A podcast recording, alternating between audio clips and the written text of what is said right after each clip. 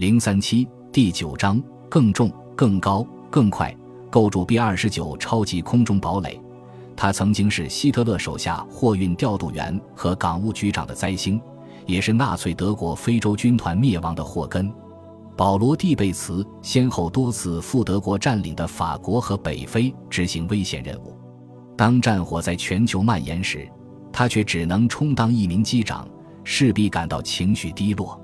在驾驶运输机时，他偶尔会觉得自己的事业已经走上了坑洼不平的岔道。从密尔沃基到纽约执行战时飞行勤务，固然没有横渡大西洋为马拉喀什运送补给那样刺激，但是对于一个具有正确职业观的人来说，这两条线路同样令人宽慰。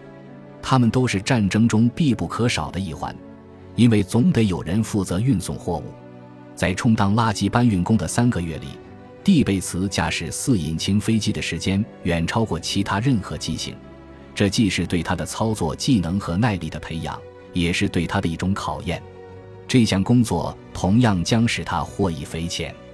一九四三年夏末，蒂贝茨奉命到堪萨斯州威奇塔的波音飞机工厂报道，难产的 B 二十九超级空中堡垒便是出自这里。军方并没有取缔这个项目。当测试机在西雅图坠毁后，军方没有放弃这种新型远程轰炸机，而是在重新评估过后加倍努力。比起威猛的 B 十七，B 二十九体型更大，速度更快，其飞行高度更高，有效载荷也更大。B 十七的翼展为一百零三英尺，机身长七十五英尺，而 B 二十九翼展为一百四十一英尺，机身长九十三英尺。B 二十九进行了多项革新，包括配备了中央控制、远程操纵的斯佩里防御武器系统。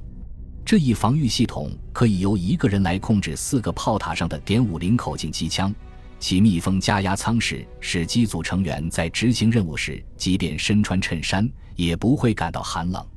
工程师们认为，早期的问题都可以解决。对于这种复杂的新型飞机来说，研发过程必然充满了磨难。由于流水线上的工人缺乏经验，飞机的生产出现了种种问题，例如炸弹舱门和机头前轮无法缩回，发电机出现接线错误，内部照明灯开关会触发警报器，燃油继电器功能失常，启动器开关会启动错误的发动机等等。鉴于陆军航空队已经预定了一千六百架超级空中堡垒。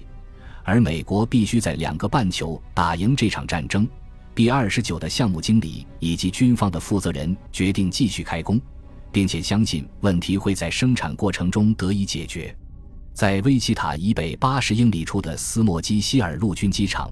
蒂贝茨每天要花十六小时对机组成员进行训练，好让他们做好准备，在执行海外任务和参加战斗时一丝不苟。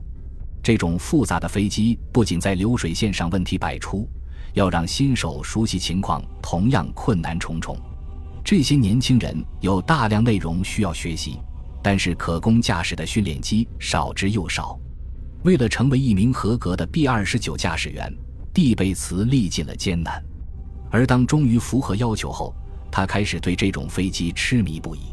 在第三次高速滑跑，迅速冲过跑道，起飞再降落。过后，蒂贝茨感叹道：“这种新型飞机的特性与我过去所熟悉的那些飞机并没有太大不同。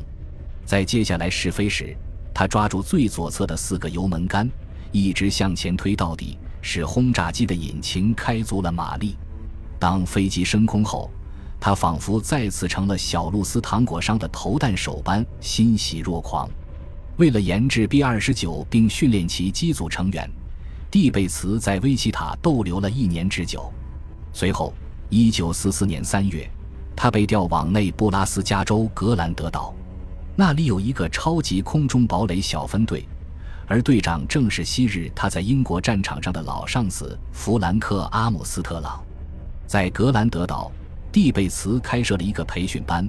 负责训练 B-29 的飞行教官，但这次任期很短。他很快被调往新墨西哥州的阿拉莫戈多，研究该飞机在高海拔面对敌军战斗机时有何弱点。由于拒绝在低海拔飞行蒂贝茨被迫离开了太平洋战场，因此由他对高海拔航行进行深入研究，似乎再合适不过。在三万英尺的高空，航空动力性能的情况完全不同。蒂贝茨后来写道：“由于空气稀薄，操纵上稍有不慎，就会使飞机失去控制或者失速。这就是说。”如果让高海拔的飞行员按照欧洲战场上 B 时期的密集编队飞行，将是一种危险之举，后果难以预料。正因为如此，有人提出了问题：在面对战斗机袭击时，这种轰炸机应当如何自卫？在超高空面对 P-47 雷霆战斗机进行实地模拟过后，蒂贝茨感到。如果让满载炸弹的 B 二十九在三万英尺以上的高空与技巧娴熟的战斗机飞行员对战，对于 B 二十九的驾驶员是否能够生还这件事，他不禁表示怀疑。在一次测试中，他驾驶着一架拆除了所有机枪的 B 二十九，并且发现由于重量减轻了三点五吨，这架轰炸机的飞行特性发生了彻底改观，其中涉及机翼和引擎功率等数百种物理因素。但是经过多次试验后，蒂贝茨意识到，如果不安装机枪，它就可以攀升得更高、更快，操作也更加容易。他还发现，在三万至三点五万英尺的海拔，B 二十九比 P 四七更容易进行急转。这就意味着，如果遭到敌机追逐，这种笨重的轰炸机就可以通过急转进行躲避，从而迫使敌机撤出战斗。